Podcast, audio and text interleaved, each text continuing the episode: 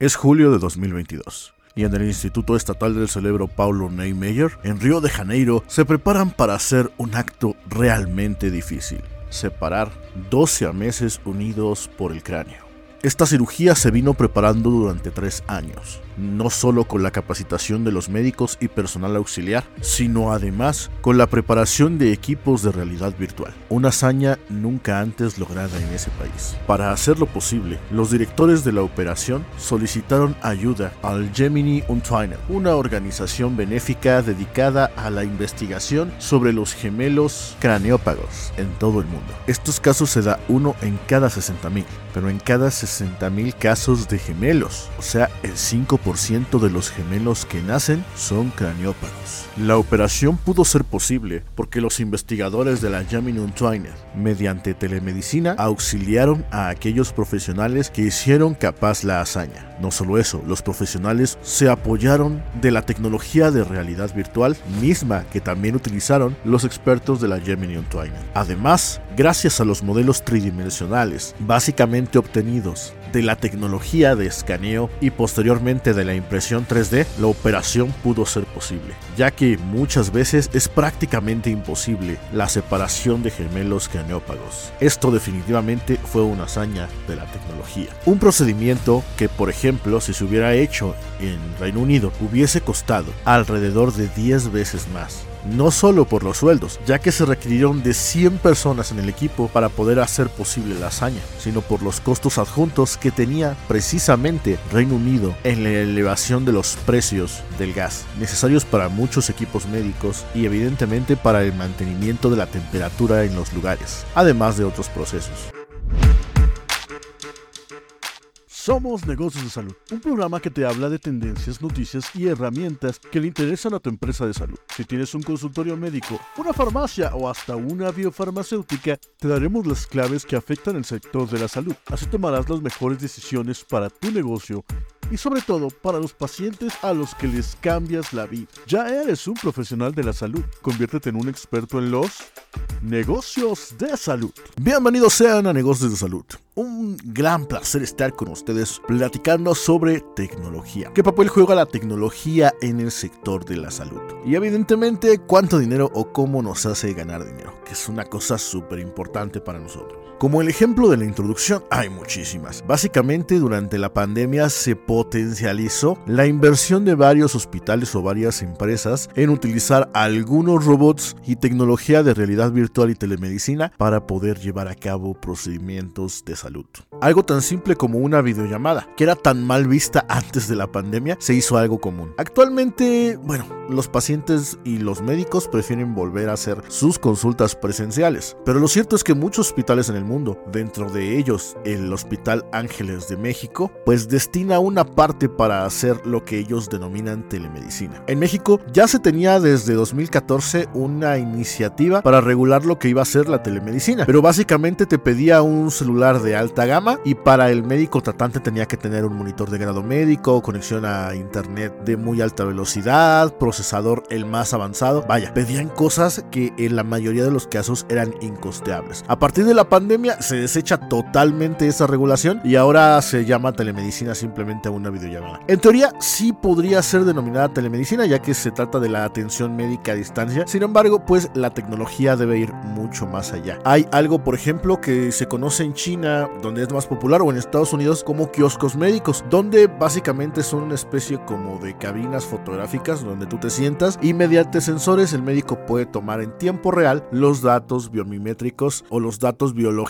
de la persona, dando un mejor servicio. Sin embargo, pues la telemedicina va mucho más allá. Por ejemplo, precisamente a través de algunos robots científicos o cirujanos en una parte del mundo podrían hacer procedimientos en otro país. Por ejemplo, en México, sobre todo en el instituto, me parece que en el Instituto de Nutrición, tienen el robot Da Vinci 2, que es uno de los robots más avanzados en cuanto a cirugías, no solo porque puede ser operado para hacer microcirugías, sino también sirve para hacer ser controlado vía remota a través de internet. Algo una locura. La telemedicina es una de las tecnologías que nos ha permitido potencializar los servicios de salud. Potencializar no solamente en cuanto a lo que podemos hacer, sino en cuanto podemos ganar. Porque si tomamos en cuenta los costos administrativos, los costos fijos que tenía cualquier centro de salud, como por ejemplo la renta, agua y la luz, y que ahora un profesional que tenga un trabajo pueda descansar media hora y ahí tomar una valiosísima consulta o una asesoría, pues cambia la cosa porque precisamente le estás disminuyendo los costos y maximizando pues tus recursos. Pero no solo se trata de eso, no solo se trata de que nosotros trabajemos, sino la implementación de robots pues claramente en el sector salud. Robots precisamente como les comento este Da Vinci 2 que pues es un robot que no es autónomo pero ayuda muchísimo. Básicamente es un robot que la mayoría de profesionales de la salud no podría adquirir, de hecho la mayoría no puede, eh, pero lo que hace por ejemplo los gobiernos es adquirirlo para que sus profesionales sean capacitados en su uso. Pero también estaría la parte donde las empresas privadas podrían tomar en cuenta el adquirir estos equipos precisamente para ofrecer servicios de alto valor. De esta manera, en vez de requerir un equipo, por ejemplo, en este caso de la introducción, de 100 profesionales, podría solamente requerir de unos 20, donde te estás ahorrando todos los salarios, tiempos muertos, humanos, etcétera, y sobre todo mayor precisión al contar con herramientas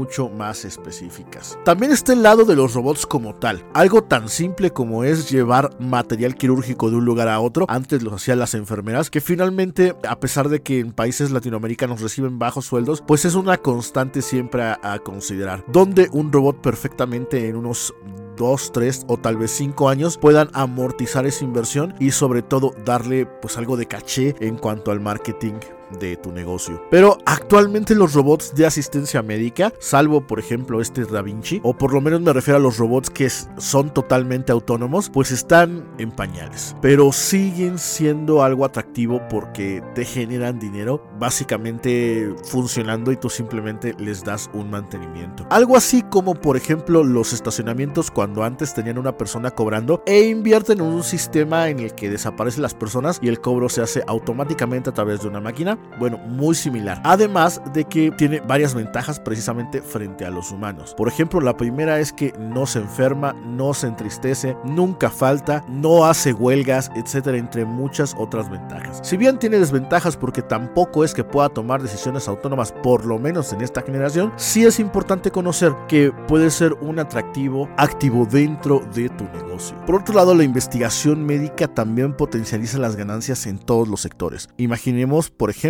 hace apenas los tres años que comienza la pandemia, ya tenía 25 años de investigación la tecnología de RNA mensajero. 25 años. Nadie creía que iba a ser posible la implementación, no solo porque tardó mucho tiempo el desarrollo de esta tecnología, sino porque era extremadamente cara y bajo condiciones prácticamente impensables, incluso durante 2018 y 2019. Es hasta que se ven forzados a utilizar esa tecnología que el dinero no es problema y entonces es donde la ciencia puede ver su mejor cara. Es más, podría apostar, y de hecho es mi apuesta, el esperarnos hasta la siguiente emergencia para ver el siguiente gran desarrollo. Porque hay tecnologías que surgieron no nada más durante la pandemia, sino en los últimos 10 años que revolucionaron totalmente la medicina o todo el sistema de salud. Pero que actualmente por ya sea la legislación o por los costos es básicamente imposible su implementación. Ya vimos que se requiere un disparador para generar riqueza donde precisamente haya alguien que esté dispuesto a invertir grandes cantidades en tecnologías que antes pensábamos inutilizables. Por ejemplo, les he hablado mucho del CRISPR-Cas9, que es una tecnología de modificación genética que actualmente tiene muchos beneficios, pero también tiene demasiados, demasiados polémicas. Primero que nada porque no se puede controlar al 100%, pero como ya hablamos, otra de las grandes tecnologías es la química bioortogonal que nos permitiría controlar esos efectos secundarios que tendría en teoría la técnica de CRISPR. Y esto nos volvería superhumanos porque de esta manera seríamos resistentes a enfermedades, comeríamos menos, dormiríamos mejor, pero menos tiempo, disfrutaríamos más de la vida y nos permitiría, por ejemplo, el perfectamente adaptarnos a un entorno donde sean las máquinas que trabajen por nosotros y nosotros simplemente gozar de la vida. Parece algo de ciencia ficción, lo siempre lo he dicho, pero cada vez más que nos involucramos con toda esta tecnología, pues se vuelve más realista. ¿Recuerdan ustedes una película llamada Elysium, donde básicamente los pobres pues sufrían un montón y que solamente los ricos tenían una máquina que prácticamente les curaba todas las enfermedades y vivían en una isla flotante en la Tierra? Bueno, pues eso la verdad es que tiene mucho sentido, sobre todo ahora. Incluso hay libros que hablan sobre ello. Me parece recordar que había un libro que se llamaba Superhumano Inhumano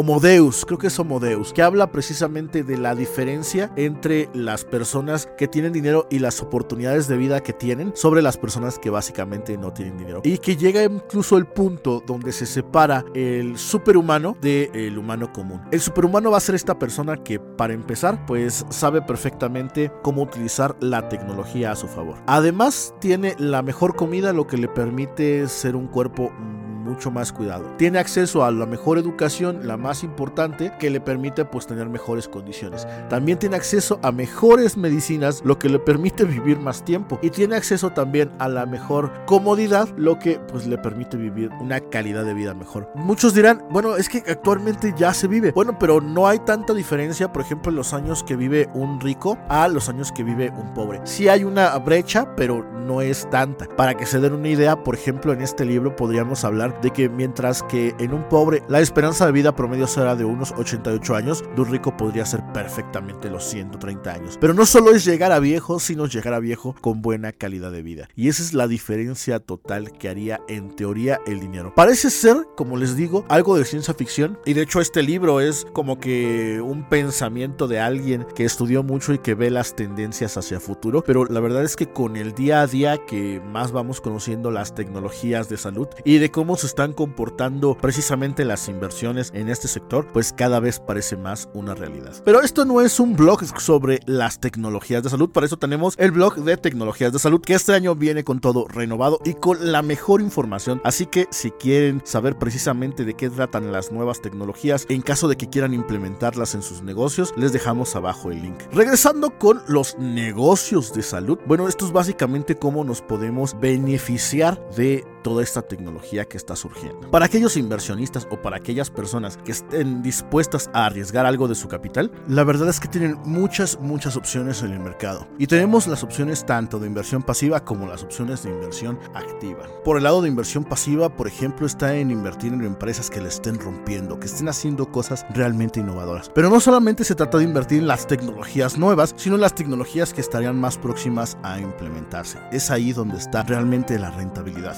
Hay empresas, por ejemplo, precisamente hablando de CRISPR, es que perdonen que toque tanto este tema, pero es que es uno de los temas que más me apasionan y sobre todo que más sigo al día a día. Por ejemplo, esta técnica fue patentada, fue descubierta precisamente por dos investigadoras que se ganan el premio Nobel, eh, me parece que en 2018, no recuerdo bien el año, pero estas dos investigadoras cada una saca su propia empresa. Dentro de esas empresas está precisamente la empresa llamada CRISPR. CRISPR es una empresa que se dedica a hacer los kits para poder tanto enseñar como aplicar este tipo de técnicas a nivel investigación. En China, por ejemplo, durante el 2020, un investigador precisamente utiliza esta técnica para bueno, modificar genéticamente a dos gemelas para que fueran inmunes al VIH. No hay tanta información al respecto de qué pasa con esas gemelas que al día de hoy ya tienen tres años, pero el investigador, precisamente por ser ilegal, pues termina en la cárcel. Le dan ocho años de prisión, pero una vez saliendo, la verdad es que aquel cuate va a ser una eminencia. Porque de hecho, después de aplicar esta técnica, pues las gemelas nacen bien. Incluso en Grey's Anatomy hay una, una parte donde se supone que una persona se, se expone a este tipo de tratamientos y pues se le cura el cáncer, pero tiene problemas creo que en la columna, etcétera. Y bueno, eso en realidad sería los problemas y el pero de lo que es la técnica de CRISPR-Cas. Repito, bueno, sin considerar la tecnología de la química bioortogonal, que también está en pañales. Pero por ejemplo, esta empresa de CRISPR pues ha tenido unas pérdidas muy muy grandes en cuanto a su acción. Y esto es básicamente porque su tecnología es poco aplicable en la realidad, tanto por la parte pues de legislación en prácticamente cualquier país, como por la parte de avances, precisamente porque para el desarrollo de esta tecnología se requieren grandes cantidades de capitales y en estos tiempos de incertidumbre financiera, pues los capitales de inversión de riesgo, sobre todo para investigación en procesos biológicos pues son los primeros que se retiran. Se van a lo más simple que es las tecnologías de salud que ya hay y pues en eso se enfocan para proteger su capital. Hay otras tecnologías que se van a implementar mucho más rápido. Tecnologías como nuevos cicatrizantes, nuevos medicamentos que ya estaban próximos a salir a mercado. Simplemente tenían que pasar la fase 4 de la investigación clínica y que de momento pues no mucha gente conoce. Hay que estar muy pegado en ver el seguimiento porque lo cierto es que muchos analistas financieros simplemente ven los datos de la empresa sin saber precisamente si estos medicamentos vayan a salir a la luz o no. Es mucho más probable analizar la retrospectiva del tipo de productos para saber si vayan a salir o no y es entonces cuando puedes aprovecharte de esa tendencia, de esas nuevas noticias que tú ya estabas pues conociendo que iban a salir y va a pasar una autorización bajo ciertas condiciones y es ahí donde la rentabilidad a corto plazo pues se vuelve mucho más interesante. Por otro lado, si es que tú quieres tecnología de salud en tu negocio y sobre todo te puede servir para tres cosas. La primera es diferenciarte, porque no es lo mismo el decir la farmacia que tiene el robot a decir la farmacia similares. En este sentido podríamos separar dos tipos de farmacias. Por ejemplo, está la farmacia que tiene un robot que le ayuda simplemente a dispensar y que está a la vista de muchas personas. Ese robot realmente es muy rápido, pero realmente le ha servido más a la empresa para diferenciarse como unas farmacias de innovación muy grande. Por otro lado, están las farmacias que tienen el famoso robotcito que simplemente se pasea por todo el lugar, te da la bienvenida y te entrega el medicamento sin que él se encargue de dispensarlo. Para eso requieres el apoyo de un auxiliar de farmacia que simplemente le entregue el medicamento al robot, el robot te lo entrega a ti, pero te lo va a entregar de una manera muy similar a la experiencia futurista que estás buscando, donde alguien, bueno, algo, un robot te diga, buenas tardes, aquí está su medicamento. Y esto simplemente, a pesar de ser pues no tan beneficioso en cuanto a productividad, pues hace una gran diferenciación de tu negocio. La siguiente que podríamos ver sería ahora sí con una implementación de tecnología que mejore totalmente la productividad de tu negocio. Por ejemplo, hay robots dispensadores para almacenes que lo que hacen es que a través de una especie como de rack se vuelva una araña que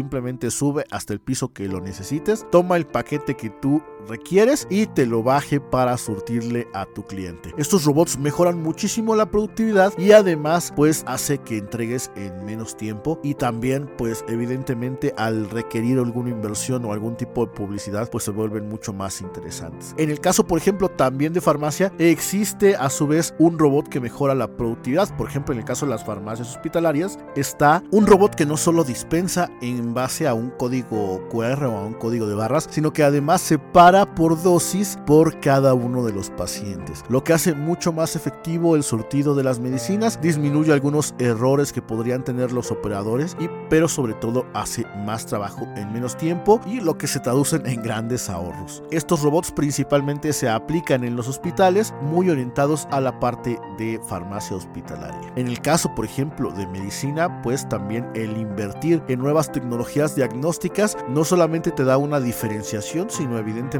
te da una mayor productividad y sobre todo te permite estar por encima de tu competencia. Porque a pesar de que ambos ofrezcan el mismo servicio, como podría ser una consulta ginecológica, el tener dentro de tu consultorio un equipo que te ayude en un diagnóstico certero, que le puedas dar mucho más rápido y mucho más preciso a tu paciente, pues te hace tener esta ventaja competitiva. Y finalmente la tecnología nos sirve para un tercer punto, que básicamente es crear una barrera de entrada para que otros competidores no puedan definitivamente encargarse de lo que tú haces. Un ejemplo es precisamente el centro de mezclas de una farmacia hospitalaria, donde la inversión en cuanto a requerimientos operativos es tan grande que la mayoría de empresarios de farmacia no puede meterse dentro de ese ámbito. Básicamente porque la barrera es tener mucho dinero para poder implementar tanto los costos como el conocimiento del procedimiento aséptico que se requiere para mezclar las distintas mezclas especializadas para cada uno de los pacientes. Por ende es un negocio que se cobra altamente rentable, es decir, tiene un margen de ganancia superior al de otras farmacias y que además está solamente en algunos puntos estratégicos, ya que no solo está la parte del dinero, sino que toma mucho tiempo y conocimiento el poder implementar este tipo de centro de mezclas. Como este están otras opciones, por ejemplo está en la parte de medicina estética que también hemos hablado muchísimo, el que legalmente, por ejemplo, muchos procedimientos estéticos Antes lo podría hacer cualquier médico con alguna especialidad de una universidad, pues ahora no, ahora tiene que ser un médico cirujano plástico certificado ante la correspondiente sociedad médica. Y era antes también muy común que en las universidades sacaran una maestría en cirugía plástica, pero que realmente en la actualidad no tiene ninguna validez, sino que tendrían que estar certificados ante la Sociedad de Cirugía Plástica de México. Ahora bien, esto en teoría debería ser una barrera. Sin embargo, pues sabemos perfectamente que hay médicos que solamente tienen una maestría o algunos que ni siquiera la tienen. Y es más, como les hemos también platicado en nuestras redes sociales, incluso también hay en la actualidad muchos dentistas o cirujanos dentistas, como quieren llamarlos, que están aplicando eh, servicios estéticos como lo son el Botox, cosa que legalmente no pueden hacer y está proliferando muchísimo. También de momento no se ha expresado ni la Asociación Mexicana de Cirugía Plástica, ni tampoco Cofepris ni otras industrias, pero definitivamente Cofepris tiene apartados donde te dice cuáles son los procedimientos que en un consultorio eh, dental pueden aplicarse. Incluso un cirujano maxilofacial tampoco podría hacer procedimientos de ese estilo porque perfectamente te dice la legislación que para hacer algún procedimiento estético con fines simplemente estéticos sin que tenga que ver con algún proceso para mejorar la salud lo tiene que hacer un cirujano plástico. Y es más, en muchos procedimientos que pues son requeridos para mejorar la salud de las personas también tiene que hacerlo un cirujano plástico. Y bueno, en resumen, la tecnología lo que nos permite es ser más competitivos o diferenciarnos o definitivamente separarnos del resto de nuestros competidores. Evidentemente, al separarnos nos volvemos más rentables y más productivos, lo que a su vez se traduce en más dinero. E incluso si hacemos bien las cosas, se puede vender a mucho mayor valor del inicial ese negocio. Como eh, fue el caso, por ejemplo, de Grupo Ángeles, que el año pasado o el año pasado, sinceramente no recuerdo, pues vende su negocio de laboratorio médico Polanco, que en sí básicamente la tecnología que crearon fue un sistema muy bueno de distribución, controlado por un muy buen software y una gran cadena de logística. Tecnologías no solo se refiere a aparatos, sino también a sistemas que sean mucho más efectivos que los de la competencia. Y bueno, precisamente hablando de pues que la tecnología de salud no solamente son aparatos, nos falta también comentar dos cosas. Lo conocido como el Internet de las Cosas, como por ejemplo un aparato que no fue pensado para eso como